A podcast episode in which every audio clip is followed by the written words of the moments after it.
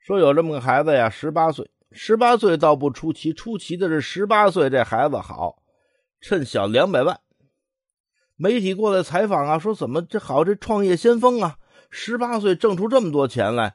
哎，采访他，他说我也没什么。首先呢，我就是没上过任何的辅导班再有呢，这个学校卖的各种教材辅助呢，我也没买过。呃，反正就是学习上跟花钱有关系，我是一分钱没花过。这记者一听，哦，那那你这么说，是自己在家？呃，你爸你妈教你？那你这好，你父母那太厉害了啊！不不，他他他们也不教我在家。那那你在家怎么学习呀？我我不学呀，我我平时没事写完作业就是玩哈，玩玩游戏，各种玩。这记者傻了，你在家这么玩，就就就就挣这么多钱？是不是那游戏它它有什么返点返券什么的啊？不是，那你怎么挣的这两百万呀？